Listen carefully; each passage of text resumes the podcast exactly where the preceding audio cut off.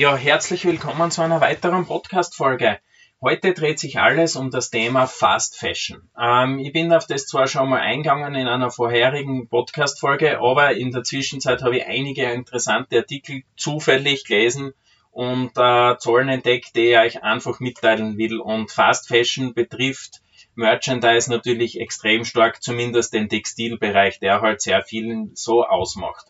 Und ja, äh, ich starte einfach einmal mit Zahlen. Das ist das letzte Mal nicht so schlecht angekommen in der Folge. Und ähm, ja, in den 30er Jahren war es üblich, dass man halt bei uns in Europa auch noch äh, Kleidung erzeugt hat. Und das war auch super, nur wurde dann alles nach China verlagert. Also das Abwanderung in dem Thema war ganz normal. Da waren nahezu nur mehr kleine Manufakturen, die in äh, Europa halt gefertigt haben, aber sonst halt eher weniger. Und das Ganze ist nach China abgewandert und in den 1980er Jahren war es normal, dass China zwei Drittel des weltweiten Konsums im Fast Fashion Bereich produziert hat. Ist eine unglaubliche Zahl. Ähm, und ja, es war halt dann so, die Fashion-Industrie beziehungsweise Fast-Fashion-Industrie und natürlich, wo Merchandise auch dazugehört, hat sich dazu anscheinend entschlossen, immer dort zu produzieren, wo es halt am billigsten ist und ähm, dadurch immer wieder Abwanderungen stattgefunden haben.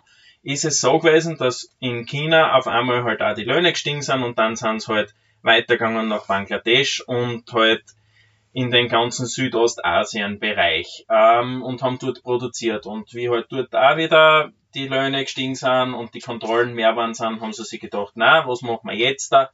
Jetzt äh, gehen wir in den afrikanischen Markt ein und machen wir dort das Ganze von Nein, äh, was wir die ganzen letzten Jahre halt in den asiatischen Bereich gemacht haben und das ausgenutzt haben.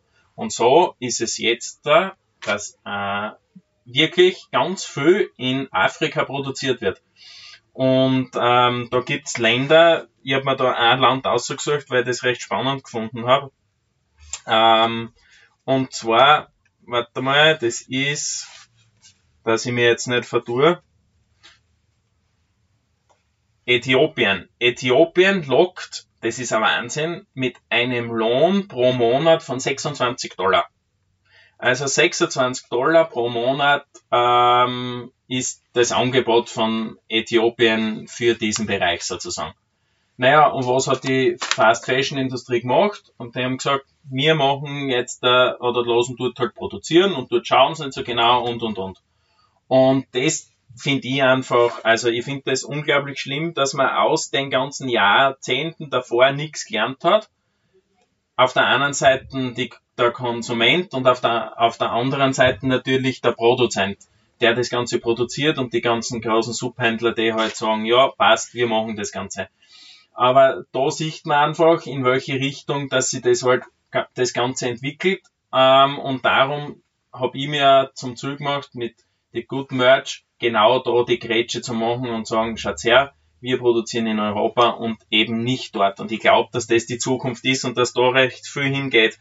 Und das Ganze möchte ich aber noch einmal mit Zahlen untermalen, so, so, so schlimm das klingt. 4 Milliarden Tonnen CO2 pro Jahr werden nur alleine von der Fast Fashion Industrie ausgestoßen. Das ist ein Wahnsinn. Also das ist so viel. Ich habe das nachher verglichen. Ähm, also ich habe da ein paar Sachen verglichen, dass man sich das echt wieder mal vorstellen kann. Und diese 4 Milliarden Tonnen CO2 pro Jahr entsprechen dem gesamten Flug- und Seefahrtverkehr weltweit. Also jedes Flugzeug, jedes Schiff, alles was herumfährt, ist ganz gleich viel wie äh, äh, die Fast Fashion Industrie Ausstoß hat. Und dann kommen sie zu uns und sagen, wir sollen ähm, äh, Elektroautos machen und wir sollen uns auf die Straßen setzen und wir sollen demonstrieren und und und.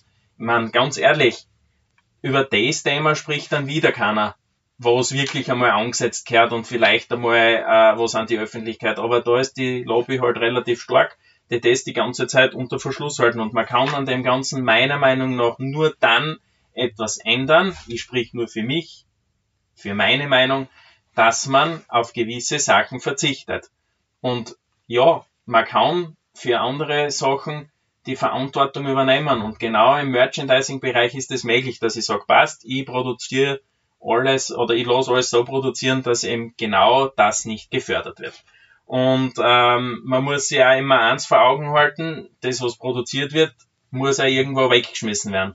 Und so ist es, dass natürlich nicht bei uns das auf eine Müllhalde kommt, sondern das wird wieder mal, jetzt dreimal dürft roten, natürlich nach Afrika wird das Ganze wieder geführt und dort wird es auf eine Müllhalde gebracht. Und so ist es in Ghana tagtäglich, kommt dort so viel an, da habe ich, da, da hab ich wieder, da habe ich wieder eine Zahl, ich meine, ist, ist unglaublich. 160 Tonnen werden täglich nur, ich rede nur von Fast Fashion, 160 Tonnen Kleidung, also Müll, kommt nur allein in Accra an, täglich.